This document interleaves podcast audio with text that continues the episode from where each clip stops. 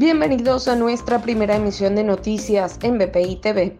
A continuación, las informaciones más importantes de Venezuela y el mundo de este martes 23 de noviembre.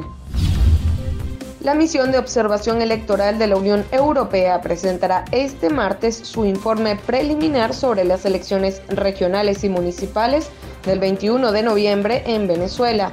Isabel Santos, jefa de la misión, aseguró que el informe final será presentado a finales de enero, con un análisis completo y recomendaciones de mejoras para futuros procesos electorales.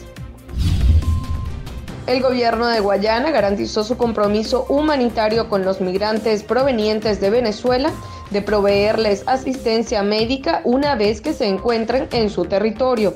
Las medidas fueron tomadas luego de la alarma generada tras divulgarse este fin de semana la presencia de venezolanos en mal estado de salud y sin alimentos.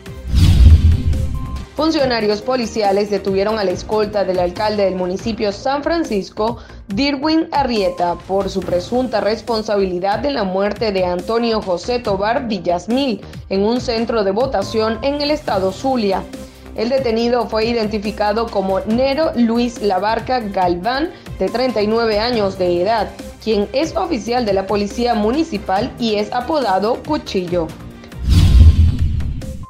Para el desarrollo de estas y otras informaciones, los invitamos a sintonizar nuestra señal en vivo y contenido on demand en bpitv.com o a través de Roku, Apple TV, Amazon Fire y nuestro canal de YouTube. Síganos en las redes como arroba BPI TV.